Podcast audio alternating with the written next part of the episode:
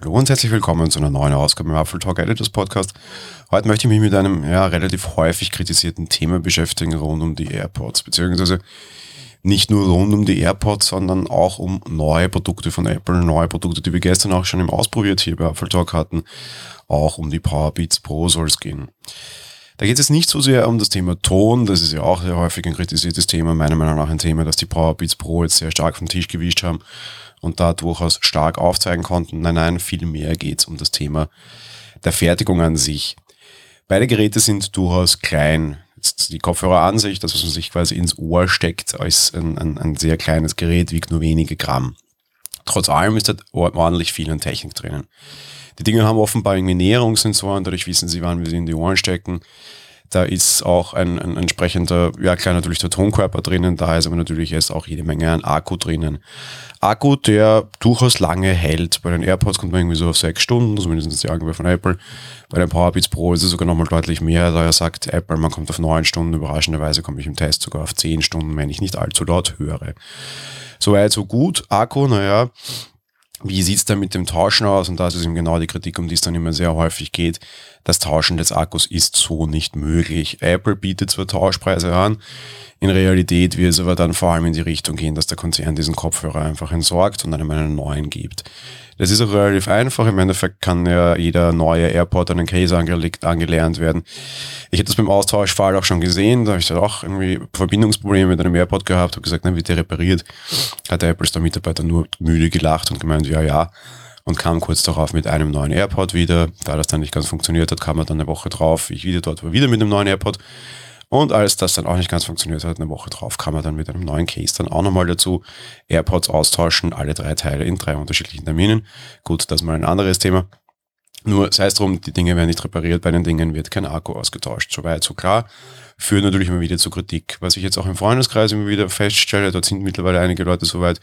Bei mir war es im Dezember auch der Fall, sobald man seine AirPods um die zwei Jahre hat und sie auch wirklich lange nutzt, geht die Akkulaufzeit wirklich ganz massiv in die Knie und das Ganze hält einfach nicht mehr.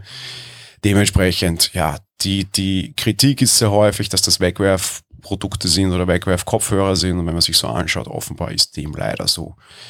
Da geht jetzt vielen Leuten gar nicht so sehr um den Preis, dementsprechend, das kann man diskutieren. Man kann halt sagen, okay, die kosten halt irgendwie, je nachdem, wie man sie kauft, sagen wir mal 160, 170 Euro für zwei Jahre ist das wert, ja, nein. Das ist mal die eine Sache, das ist mal die wirtschaftliche Sache. Ja, gerade in Zeiten wie diesen, wo wir irgendwie Fridays for Future Demonstrationen da draußen haben und sehr stark um das Thema Klima geht und Klimawandel und wir auch wieder in irgendwie nach dem heißesten Mai seit langer Zeit, äh, nach dem heißesten Juni seit langer Zeit jetzt wieder irgendwie überall Waldbrand gefahren haben, da geht es natürlich auch ein bisschen mehr, es geht auch um das Thema Umwelt.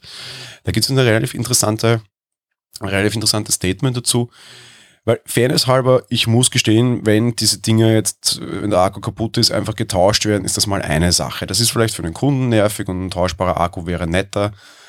Aber das große Umweltdrama ergibt sich daraus noch nicht. Dementsprechend bin ich mal ausgezogen, auch weil wir die Diskussion immer wieder im Forum haben, um zu schauen, wie das da eigentlich mit dem Thema Recycling ausschaut. Apple schreibt sich das sehr groß auf die Fahne und immer wieder Recycling, Recycling, Recycling.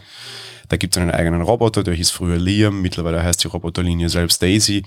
Die soll über zwei Millionen Geräte pro Jahr zerlegen können und das Ganze vollautomatisch und damit natürlich einen sehr hohen Recyclinggrad erzeugen. Ähnlich ist es mittlerweile bei den Macs, die werden angeblich sogar aus recyceltem Aluminium gebaut, mit vielleicht dem einen oder anderen Nachteil, aber im Großen und Ganzen für einen unter Anführungsstrichen Planeten ist das eine durchaus gute Sache. Wie sieht es jetzt mit den AirPods aus? Ja, da ist es dann nicht ganz so toll. Da gibt es jetzt Informationen von Wistron, das sind diejenigen, die die AirPods auch bauen, in, die sollen das Recycling in einem Werk in Texas durchführen.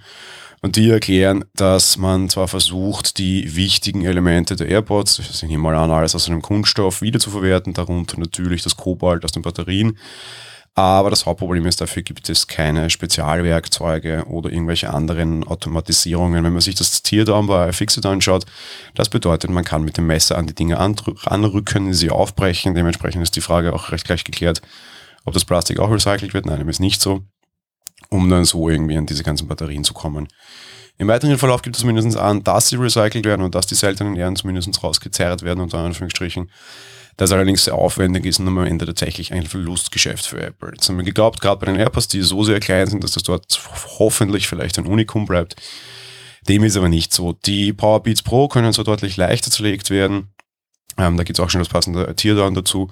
Aber am Ende, ja, so viel besser ist es auch nicht. Wegwerfprodukte für den Kunden wollen sie auf jeden Fall. Hoffentlich ist zumindest das Recycling hinten raus ein bisschen besser für die Hersteller. Das war's mit der heutigen Folge. Wir hören uns dann morgen wieder. Bis dahin. Ciao.